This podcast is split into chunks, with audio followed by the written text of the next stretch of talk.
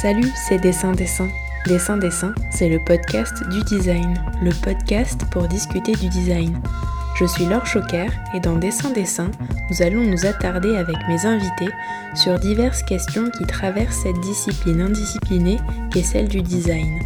Tous les derniers mercredis du mois, vous retrouverez trois entretiens dédiés à une seule et même thématique.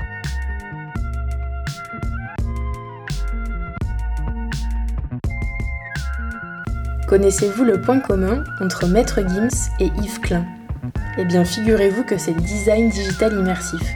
Qu'il soit question d'imaginer des expositions immersives projetées dans des centres culturels numériques ou de concevoir des habillages immersifs pour des concerts, Claire Vandersmerch, motion designer, et Grégory Lecourt, directeur artistique et fondateur de l'agence Cutback Live, sont sur le pont.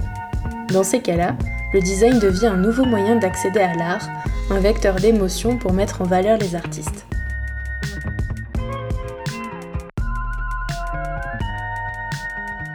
Bonjour Claire, bonjour Grégory. Claire, tu es motion designer et depuis quelques mois tu es en charge des rendus d'une exposition virtuelle dont nous allons parler. Grégory, vous êtes cofondateur et directeur artistique de Cutback Live, une agence de design digital qui propose d'aménager des espaces pour créer des interactions avec le public depuis 2007. Est-ce que vous voulez bien nous en dire un peu plus et nous raconter votre parcours à tous les deux? Alors euh, moi j'ai un parcours euh, un peu atypique. Je, sors d'une école d'animation 3D depuis 5 euh, ans. normalement j'ai une formation pour faire des films d'animation, mais j'étais plus intéressée par les clips et l'événementiel. Du coup, je me suis orientée plutôt vers le motion design, qui est une branche de l'animation qui se rapproche plus du graphisme et du design que le reste de l'animation, où c'est plus des dessins animés et, euh, ou alors euh, des effets spéciaux, euh, où il y a une identité graphique qui est assez forte, des formes simples, du rythme, des couleurs, de la typographie qui sont les choses les plus importantes. Et par exemple, tout ce qui est générique, habillage TV, ce qui se passe derrière, dans les écrans LED derrière les artistes pendant les concerts, les jingles, souvent c'est du motion design. Du coup, j'ai été freelance pendant 5 ans, j'ai bossé sur After Effects et euh, en janvier, euh, il y a Cutback qui m'a contacté euh, une fois pour regarder l'exposition d'Ali et noter toutes les erreurs, les bugs que je voyais sur l'exposition. Et puis ça s'est très bien passé. Et au final, ça a débouché vers un CDI parce qu'ils avaient besoin de quelqu'un en, interne pour travailler sur les expositions des ateliers des Lumières. Donc je suis la dernière arrivée. Et euh, aujourd'hui, euh, ce que je fais, euh, c'est surtout adapter des, expositions d'un lieu des ateliers des Lumières vers d'autres lieux de culture espace. voilà. Quant à moi, donc effectivement, je suis cofondateur de Cutback Live. J'ai une formation de direction artistique plutôt globale, mais orientée branding à la base. Euh, j'ai rencontré mes associés il y a une quinzaine d'années. Nous nous sommes d'abord réunis sur un projet mode et euh, ensuite une opportunité nous a plongé dans, dans l'habillage télé, euh, plus communément appelé broadcast design, qui a fait un peu pendant une dizaine d'années notre formation sur les sujets bah, qu'on aborde aujourd'hui, à savoir la scénographie, la création de contenu vidéo pour les performances live. Euh, et plus récemment, la mise en scène de création de contenu euh, et de création d'expositions immersives dans les lieux immersifs de Culture Espace. Mhm. on va parler de tout ça. Et la première question pour euh, commencer l'interview, c'est la question rituelle de dessin-dessin, qui est est-ce que selon vous le design est définissable? Si oui, quelle est sa définition? Et sinon pourquoi? Moi, j'avais réfléchi un peu à la question et c'est assez difficile à définir pour une personne qui vient de l'animation. Euh, bah, pour moi, le design, c'est avant tout la création et euh, peut-être toute la réflexion euh, qu'il faut pour, pour venir à une création, en fait. Et tu dis que c'est difficile pour toi à définir parce que tu viens de l'animation, mais pourtant, dans ton titre, tu es motion designer. Mais est-ce que tu te considères vraiment comme designer ou c'est un sujet sensible? Bah, En fait, euh, ouais, le titre de motion designer, c'est assez nouveau et euh, c'est vrai que ça sera, euh, une personne qui fait du motion design, elle se rapproche à la fois du design et de la réalisation un peu. Et il y a un côté bah, ouais, de, faire du design, du graphisme, une expérience, etc. Et voilà. Mais en même temps, c'est vrai que de base, moi j'ai fait une école d'animation, plus habituée à la vidéo, au film, aux images animées, et du coup, c'est Mais la vidéo, déjà, d'une certaine manière, c'est déjà du design. De toute façon, le design, ça définit vraiment, pour moi, l'apparence d'un sujet. alors ça peut être un sujet, c'est un objet, un lieu, ça peut être une pensée, ça peut être un concept. Euh, mais du coup, euh, du coup là, le design nous permet de, de, matérialiser euh, visuellement quelque chose et nous permet de faire des choix. Alors pragmatique ou non, en tout cas de faire un choix sur ce qu'on aime, ce qu'on n'aime pas. Et ça peut être un, oui, un choix très pragmatique sur l'utilisation d'un objet, par exemple.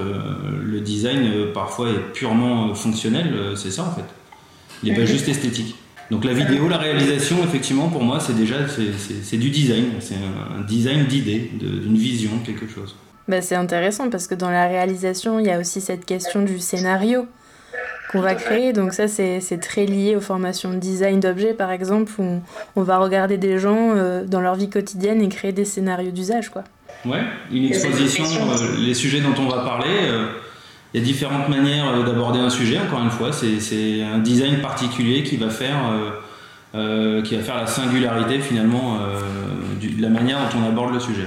Alors moi j'avais envie de vous entendre au micro de Dessin Dessin parce que votre job c'est justement de proposer des expériences, que ce soit autour du spectacle vivant, mais aussi de l'art et de la culture plus généralement. D'abord on va parler de l'art et plus particulièrement des musées. La période du coronavirus a vu l'essor d'un grand nombre d'expositions virtuelles, sauf que vous, chez Cutback Live, ce que vous faites, ça n'a rien à voir avec des reconstitutions 3D euh, de musées existants. Vous travaillez, vous l'avez dit en introduction, avec Culture Espace, qui assure euh, la gestion de centres culturels numériques comme les Carrières de Lumière des Beaux-de-Provence, l'Atelier des Lumières de Paris ou encore les Bassins de Lumière de Bordeaux, pour mettre en place leur programmation. Est-ce que vous pouvez un peu nous expliquer de quelle façon vous travaillez avec Culture Espace et quelles sont les étapes de création d'une exposition virtuelle? Combien il y a de personnes qui travaillent dessus? Alors, avant toute chose, avec Culture Espace, euh, nous nous sommes rencontrés sur des sujets euh, purement techniques, des, des, problématiques purement techniques liées au rendu et aux adaptations, Claire en parlait tout à l'heure, euh, des expositions de leur catalogue dans les lieux qu'ils allaient ouvrir dans le futur. C'est-à-dire que nous, quand on a rencontré Culture Espace, euh, l'atelier des Lumières de Paris n'était toujours pas ouvert. Euh, voilà, le, lieu immersif qui était vraiment le, fleuron euh, de l'entreprise, c'était les carrières de lumière au Haut-de-Provence. donc les, volumes des lieux, la taille, des, les résolutions des médias projetés dans ces lieux-là nécessite une architecture euh, technique euh, très précise et bien définie.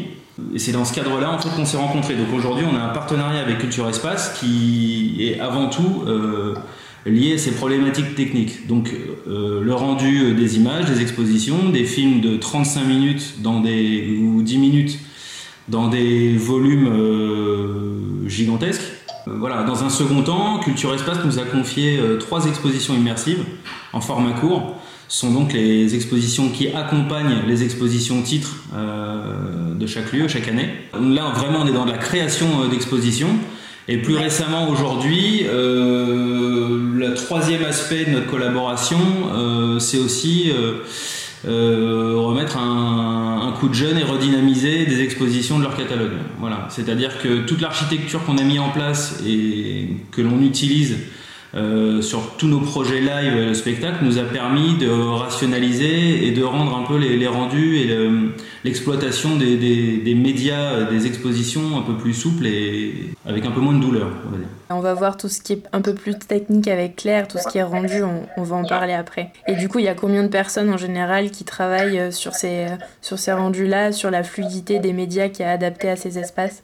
Euh, une exposition, alors c'est assez variable bien sûr, euh, tout dépend euh, l'étape du projet et la taille du projet. Une exposition de 35 minutes ne demande pas les mêmes ressources qu'une exposition de 10 minutes.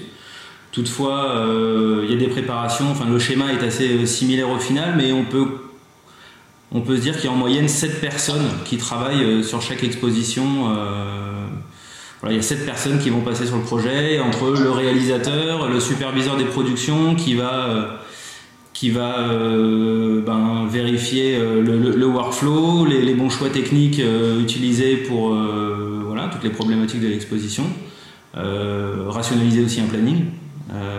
voilà, il y a les graphistes qui vont traiter les œuvres HD du coup, donc ça, va être du détourage, du traitement d'œuvre, colorimétrie. Il y a le réalisateur qui va faire la mise en scène.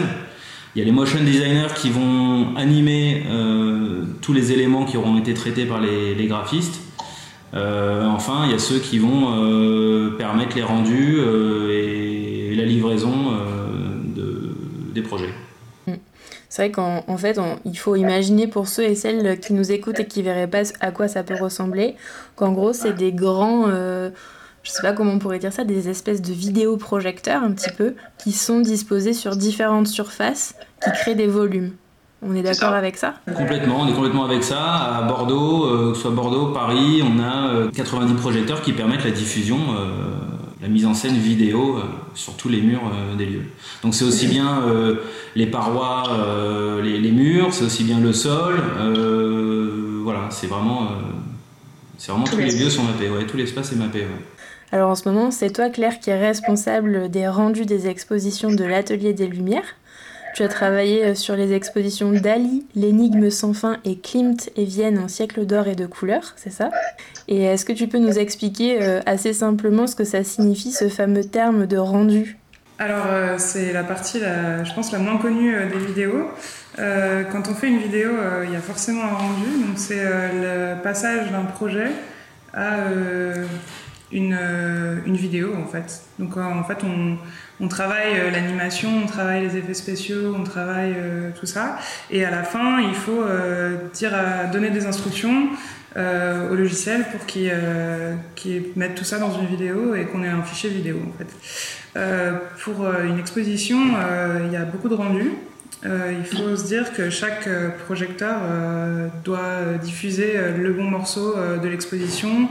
il faut absolument pas qu'il y ait de bugs ou d'erreurs parce que ça se voit tout de suite sur des murs de 4 mètres de haut. voilà. Et, aussi, il faut aussi que, que soit rendu à temps parce que des fois, il faut deux semaines de calcul pour qu'on ait tous les, toutes les vidéos d'une exposition en fait. D'accord. Et le logiciel que tu utilises, c'est After Effects? Euh, Non, non, on a, ici à Catback, on travaille aussi avec Smod, euh, qui est un logiciel euh, qui est justement fait pour des, du mapping et des, des, choses un peu plus monumentales.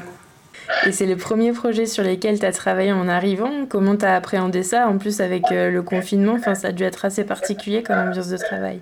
Euh, bah, en fait, on avait commencé un petit peu avant, donc en janvier, avec euh, du travail freelance et euh, c'était assez varié. J'ai fait comme euh, je faisais déjà du détourage et l'animation, j'ai aidé un peu sur un projet. après, je suis passée sur le rendu donc de Klimt et Dali. Après, on est passé en confinement et là, c'était aussi le début du CDI et il fallait réfléchir sur comment adapter une expo à plusieurs endroits. Et donc, on a fait surtout des recherches. Donc, il y avait une grosse période de recherche. Donc, c'était un peu étrange d'être chez moi et en télétravail, mais c'était plutôt assez fluide parce qu'il y avait il y avait besoin de, de communiquer, mais pas, pas énormément.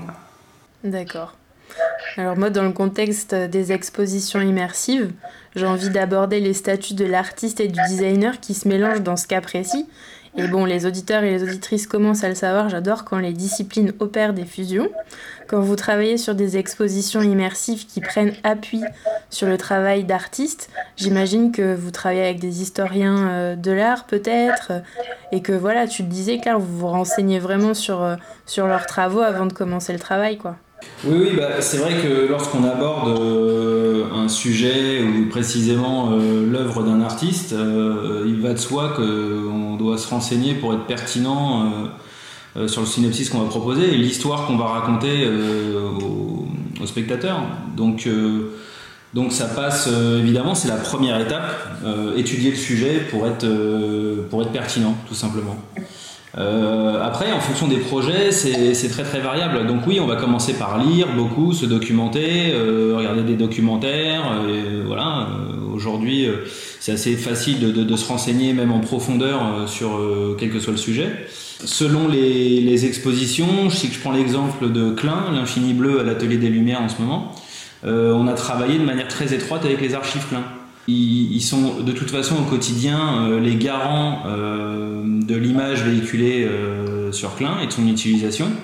donc c'est avec eux qu'on a créé un parcours et surtout, ben, ils nous ont permis d'accéder à des œuvres, de faire des choix sur les œuvres pertinents par rapport au parcours qu'on avait choisi, qu'on avait défini avec eux. Euh, de ne pas faire non plus euh, tomber dans des pièges et de commettre d'impair sur des choix musicaux non plus sur le parcours musical. Euh, et puis, voilà, puis ça nous a permis de définir ensemble surtout un parcours qui était plus lié à une performance artistique. c'est le moyen qu'Yves Klein affectionnait vraiment pour, pour définir son œuvre. on a vu ça, nous, plutôt comme une performance artistique plutôt qu'une exposition où on aurait raconté Yves Klein et son œuvre, quoi, tout simplement. Tout ça, euh, ça a pu se faire avec le concours des archives pleins, donc vraiment les, plus proches de l'identité de l'artiste. Euh, pour d'autres artistes, euh, Gaudi, il a fallu aller, il a fallu prendre des, prendre des photos, c'est de l'architecture, donc il a fallu shooter tous les lieux sur les qu'on voulait utiliser et mettre en scène dans les carrières de lumière. Paul Klee, c'est encore un autre process. Mais, mais oui, évidemment, il faut, il faut s'entourer de gens qui savent, qui sont de bons conseils parfois pour être pertinents. Parce que Culture Espace, effectivement, ils ont leur fameux catalogue d'expositions. en fait, pour bien comprendre, il y en a qui, enfin, il y en a qui sont des créations euh, complètes, dont Yves Klein, j'imagine. Oui. Et là, votre rôle, c'est aussi de créer des histoires, en fait, de vraiment réfléchir sur la narration. C'est exactement ça. Et euh, chez Cutback, on est plus intéressé euh, euh, de raconter une histoire, ou en tout cas de proposer un synopsis et un parcours basé sur l'émotion, plutôt que quelque chose de didactique qui nous renseignerait. voilà, ça, c'est vraiment le rôle des musées, des expositions plutôt classiques telles qu'on les connaît depuis toujours. Aujourd'hui, ce ce nouveau moyen d'accéder à l'art, finalement, euh, oui, il y en a qui parlent d'un pont vers euh, entre, entre les musées et le grand public. Euh, moi, j'ai plutôt envie de dire qu'on crée des expériences. C'est vraiment quelque chose de, différent. Oui, si on peut intéresser les gens par ce biais-là, c'est super, mais c'est, n'est pas le, rôle premier en fait. Je dirais pas que ça a moins de valeur scientifique, mais effectivement, c'est le but, il est pas scientifique quoi. On va pas trouver une œuvre figée avec son cartel, avec le nom de l'œuvre, la date, la technique. Enfin, c'est pas, on n'est pas du tout sur ça quoi. Dans chaque lieu, il y a quand même un environnement avec les œuvres utilisées, et même dans chaque séquence où on est en immersion, il y a toujours un lieu bien choisi quelque part où on voit l'œuvre en entier malgré tout. Voilà, le jeu c'est de la trouver. On va évidemment faire en sorte de ne pas, euh, de ne pas dénaturer euh, l'œuvre de l'artiste. Oui, moi c'est ça dont je voulais, euh, je voulais aussi discuter avec vous. C'est que votre mission c'est de réaliser des créations audiovisuelles à partir d'autres créations. Et du coup je me demande comment vous arrivez à donner ben, du mouvement à une œuvre comme un tableau et aussi sont, enfin, quelle est la limite à pas dépasser pour pas dénaturer justement le propos et la démarche initiale des artistes que vous mettez en lumière, c'est le cas de le dire. Bah, la limite, c'est de pas créer un nouveau tableau, par exemple. Euh, quand on traite une œuvre, quand on reçoit des œuvres, on, travaille vraiment avec. Euh, une fois qu'on a validé un synopsis, euh, Culture Espace se charge de nous fournir les clichés HD de toutes les œuvres dont on a besoin pour matérialiser vraiment notre synopsis dans l'exposition. Euh, ces œuvres-là, quand on y touche, c'est-à-dire qu'on va détourer euh, des, sujets, donc des arbres, des personnages, des choses comme ça, on va recréer un arrière-plan pour nous permettre de faire vivre le personnage sur ce même tableau, mais euh, on, ne va pas le, le, mettre dans un contexte totalement différent, on va s'attacher quand même à garder, on garde toujours en tête que on peut jouer avec l'œuvre, mais la dénaturer, euh, non. les, limites en fonction des expositions sont parfois euh, très fines, mais euh, aujourd'hui on n'a pas l'impression d'avoir dénaturé l'œuvre de qui que ce soit, en effet. Et souvent le mouvement que donne l'artiste à son œuvre, finalement, l'animation vient d'elle-même. Parfois, évidemment, je repense à Klein, il y avait certaines, certaines silhouettes, certaines impressions de, corps de femmes il n'était pas question de faire danser, euh, danser ces impressions. C'est-à-dire qu'on va plus être dans comment est-ce qu'on amène euh, ces tableaux-là dans, dans, le lieu plutôt que de les faire bouger, juste les faire bouger parce qu'ils ont deux bras et deux jambes. Euh, voilà, c'est une histoire de comment est-ce qu'on les amène, comment va, va, va, être définie la transition vers un autre tableau. et nous, on fait ça en gardant l'idée qu'il faut être toujours musical. Donc, donc voilà, c'est beaucoup une histoire d'apparition et de rythme. plutôt que d'animation de l'œuvre en, en elle-même en fait. Euh, l'animation, ça peut être aussi apporter de la profondeur par des effets de parallaxe, des choses comme ça. Là, on dénature pas tellement euh, les œuvres au fond parce qu'on les touche pas. On, découpe parfois des plans, on les fait glisser de manière très, très subtile. Euh, voilà, parfois ça se limite vraiment à ça. C'est vrai que vous parliez, vous parliez de son, de rythme, et vous l'avez dit avec les archives Klein, votre rôle c'était aussi de pas vous planter dans le choix des musiques qui accompagnent vos réalisations.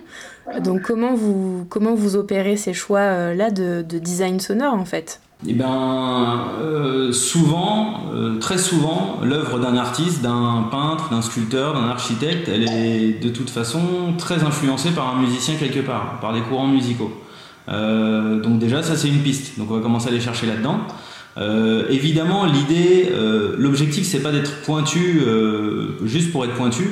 Euh, faut que ça reste quand même, faut pas oublier qu'on a des visiteurs qui vont déambuler dans les lieux et qu'il ne faut pas perdre, qu'il faut raccrocher. Donc, parmi toutes ces compositions qui peuvent être cohérentes ou non avec euh, les œuvres, euh, il faut arriver à donner un rythme et trouver des œuvres qui fonctionnent ensemble.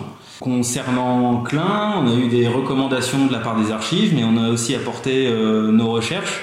on a trouvé des consensus. ce qui est intéressant avec Klein, c'est qu'il y a du, la musique très contemporaine, la musique expérimentale, euh, la musique beaucoup, plus classique, euh, Vivaldi, Mozart, euh, qui cohabitent avec euh, Tilassine, Brian Eno, voilà. Donc tout ça, c'est c'est un savant mélange, c'est beaucoup de tests, beaucoup d'essais. voilà, il faut vraiment se plonger dans dans la condition du visiteur au final, beaucoup d'écoute. Et à partir du moment où on est sûr de nous, euh, où les tests, c'est pareil, sur place sont convaincants, parce que ça peut être super au casque, et puis arriver sur place, ça ne marche plus du tout. Euh, il y a certains lieux qui n'acceptent pas euh, certaines sonorités. Je pense aux carrières de lumière où il y a de la réverbération vraiment partout. donc voilà, il y a énormément, énormément de points d'entrée, de problématiques qui, qui, qui, convergent vers le bon choix. Quoi. Et euh, quand vous dites que vous faites des tests, est-ce que c'est toujours avec l'équipe Cutback ou c'est aussi avec du public? Euh, eh bien, le public, non, en général, il est très restreint parce qu'on fait des tests, euh, on commence les tests souvent 6 mois, 6 à 8 mois avant la proposition de l'exposition au public. donc c'est le, oui, il peut y avoir du public dans la halle, mais ce sera, ce seront des, des techniciens ou des, des, salariés, des, gens, des salariés ou des euh, collaborateurs de chez Culture Espace. Euh. Donc c'est pas des novices, quoi. C'est des gens qui connaissent déjà euh, le travail que vous faites. Tout à fait. Et, qui arrivent à se projeter. voilà. Il y a un moment quand même, de toute façon, où on récolte la sensation de chaque personne qui, est, qui déambule pour voir ce qui marche, ce qui ne marche pas. voilà, on, travaille pour le public hein, d'une certaine manière. c'est même ce qu'on fait dans le live. Donc donc nous, ce qui nous intéresse, c'est de créer l'émotion. Euh, donc c'est vraiment la, première validation qu'on va aller chercher en fait. Ouais, on parle d'exposition immersive, mais c'est vrai que là, vous, vous, parlez des lives, parce que vous faites aussi des, productions pour le spectacle vivant. Récemment, vous vous êtes vu confier par Spotify la direction artistique d'un concert de rap français à l'Olympia. Vous avez aussi euh, collaboré avec Maître Gims pour ses concerts au Stade de France, avec PNL pour leur performance au Festival de musique de Coachella ou encore pour Justice, Ayana Kamura, Patrick Bruel ou Indochine. Vous avez aussi euh, travaillé pour la télévision puisque vous avez imaginé l'habillage immersif des Energy Music Awards. À première vue, comme ça, on pourrait se dire qu'il y a un monde entre Maître Gims et Gustave Klimt, mais en fait, ce qui, fait, ce qui différencie vos productions plus que les artistes, c'est les espaces. C'est pas la même chose d'animer le Stade de France pour un concert euh, de Maître Gims que d'animer des carrières de lumière avec les œuvres euh, de d'Yves Klein, par exemple. Et l'exercice, euh, les sujets, évidemment, sont différents quelque part, c'est le même objectif, j'en parlais juste avant, c'est créer de l'émotion pour les gens qui viennent voir les spectacles. Euh, nous, c'est vraiment notre axe unique. Donc, on travaille au service des artistes, euh, c'est-à-dire que euh, on a une direction artistique qui est plutôt orientée par l'univers des artistes. Donc, exactement comme on s'est penché sur le sujet Gaudi, Paul Klee ou, Yves Klein, et eh ben effectivement, si PNL nous contacte pour travailler sur leur prochaine tournée, Patrick Bruel, Maître Gims, Justice, là aussi il y a des ponts vraiment entre tous les musiciens.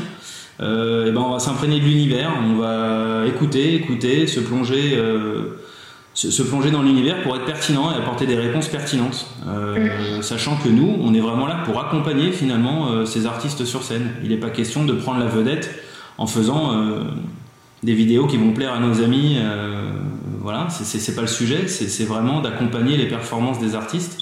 c'est vraiment ça notre moto, nous, chez, chez Cutback. Le deuxième lien que je vois entre la muséo et le live, c'est que on travaille en musique et pour nous c'est primordial. Euh, vous verrez si vous avez l'occasion d'aller voir une de nos expositions euh, euh, pour Culture Espace. je parle à nouveau d'Yves Klein, Gaudi et Paul Klee. Vous verrez que c'est très musical. Tout est calé vraiment sur la musique et tout fonctionne ensemble. la musique fait 50% du travail. Bah ouais, c'est un vecteur d'émotion essentiel aussi, quoi. Et tout ça, c'est ce que vous appelez, enfin, c'est ce que vous appelez ouais, les vidéos-scénographies.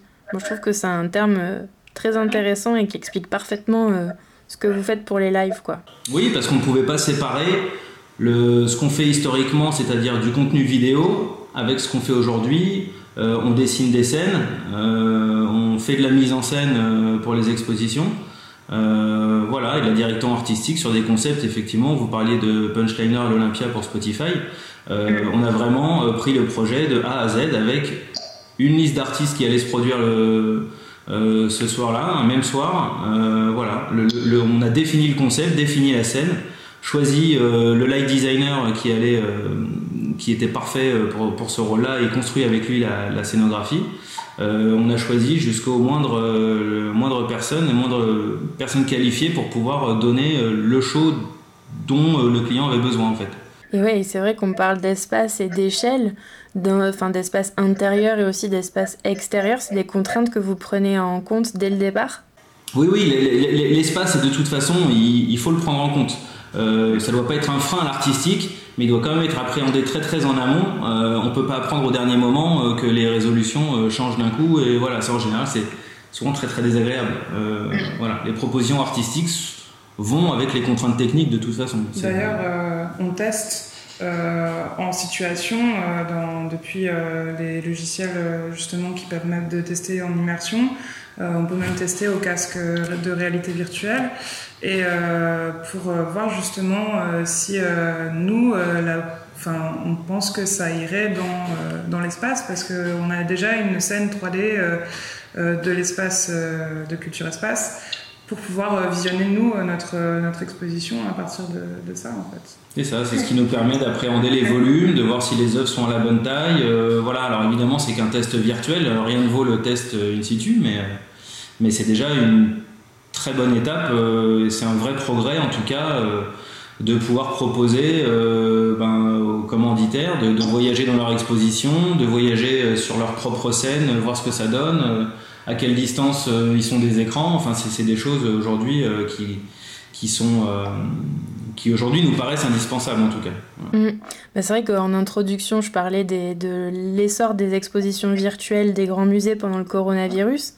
Mais en fait, on peut aussi imaginer que si le, la crise du coronavirus avait duré, peut-être que Culture Espace aurait proposé cette immersion 3D sur nos ordinateurs si personne n'avait pu y avoir accès en direct. Mais il y, a, des, oui, oui, enfin, il y a, des, évidemment des, projets en cours et on est consulté aussi bien par Culture Espace que par euh, euh, d'autres clients euh, du spectacle, des, des, des, patrons de festivals. Mm. voilà, comment faire vivre l'expérience immersive au-delà de la présence vraiment physique d'un public qui aujourd'hui, effectivement, est encore un peu restreint dans les lieux fermés. Alors on arrive à la fin de notre entretien et là on pourrait se dire qu'avec les talents que vous avez réunis chez Cutback, euh, vous avez peut-être aussi envie de créer des choses pour vous. Et c'est chose faite puisqu'en octobre 2019, en plus de concevoir l'habillage immersif de la première édition de l'Immersive Art Festival Paris aux Ateliers des Lumières en partenariat avec l'école des Gobelins, vous avez produit un film qui s'appelle Immersive Alice Est-ce que c'était une première pour vous de faire une création en interne? Est-ce que dans un futur proche, c'est quelque chose qu'on pourra imaginer comme une expérience culturelle de design immersive 100% cutback live? Oui, pourquoi pas. Après des créations euh, personnelles, euh, oui, effectivement, Alice en était une. C'était un court métrage hors compétition dans le cadre du festival. Euh, complètement autofinancé. C'était c'était une très belle expérience pour proposer quelque chose de nouveau dans ce lieu-là. Euh, en tout cas une nouvelle perception, euh, comment utiliser le volume de manière euh, assez différente et je pense que c'était assez réussi. Parce qu'il est utilisé généralement que pour les expositions immersives. Oui, oui, oui, bien sûr. Mais dans ce cadre de festival, voilà, c'était. oui, oui, tout à fait. Après, oui, des, créations 100% cutback, évidemment. déjà, cutback est une création 100% cutback, déjà, et c'est celle, celle à laquelle on tient beaucoup. Euh, évidemment, euh, pourquoi pas euh, créer à l'avenir effectivement des contenus immersifs 100% cutback, ça c'est tout à fait possible. Ouais, qui soient pas pour mettre en valeur d'autres artistes, quoi. Qui soient en fait pour mettre en valeur vos artistes maison, quoi. Toi, Claire, c'est quelque chose que, qui te plairait aussi de travailler, enfin de mettre ta patte plus personnelle dans les, dans tes, les projets avec Cutback, puisque j'ai vu que tu avais fait plusieurs films d'animation qui sont disponibles sur Vimeo d'ailleurs. J'invite nos auditeurs et auditrices à aller voir. Pourquoi pas à l'avenir, euh, effectivement. Euh, effectivement, ouais, c'est sympa de, de, pouvoir imaginer ça, mais c'est sûr que les, les, espaces comme ça euh, sont souvent réservés plus à, des choses un peu historiques, quoi. Et c'est génial parce que de voir les, les expos des musées, c'est vachement intéressant. Alors pour conclure, on va s'imaginer en 2050. Le Covid et ses pandémies cousines font partie de notre quotidien et c'est plus possible de participer à un concert dans une foule en délire ou d'aller au musée sans être à un mètre de distance d'une autre personne. Est-ce que vous, vous réfléchissez à ce genre de, scénario Et est-ce que vos, ambitions, voilà, on en a un peu discuté avant, on a légèrement abordé ça, est-ce que vos, vos ambitions futures, elles se tournent vers des expériences immersives qui soient plus individuelles, euh, au casque par exemple, si on en possède un chez soi? C'est tout à fait possible, on en a parlé, la technologie nous permettra évidemment et très certainement de vivre des expériences euh, en restant dans son canapé. Après, euh, évidemment, c'est pas ce qu'on souhaite du tout. Nous, on aime euh, dans notre travail, au-delà de travailler euh, les médias dans un studio et de les voir profiter, on aime euh, être ensemble, rencontrer des gens. Donc, donc oui, oui, ce serait tout à fait possible. Et comme je vous l'ai dit, plusieurs producteurs se sont approchés de nous pour voilà, nous demander qu'est-ce qu'on peut faire pour rendre ce festival impossible possible de manière virtuelle. on en parle, ce sont des sujets. voilà, c'est peut-être le début de quelque chose, en effet. Ok. Ben merci. Merci à vous. Merci à toi. Motion design, scénographie, design sonore, design d'espace, voilà encore un épisode qui montre bien que le design s'infiltre à tous les niveaux de la création. Si ça vous a plu, ne quittez pas vos écouteurs tout de suite. La discussion continue avec Antoine Pion, designer d'effets spéciaux pour le cinéma et la musique, en troisième et dernière partie de cet épisode 16. N'hésitez pas à ouvrir le débat en glissant des commentaires et des étoiles sur SoundCloud, Spotify, Deezer et Apple Podcast. Vous pouvez toujours suivre Dessin Dessin sur Instagram et aussi vous abonner à la newsletter en m'envoyant un mot à bonjour@dessindessin.com. N'oubliez pas non plus que toutes les références abordées dans l'épisode se trouvent dans la description de celui-ci.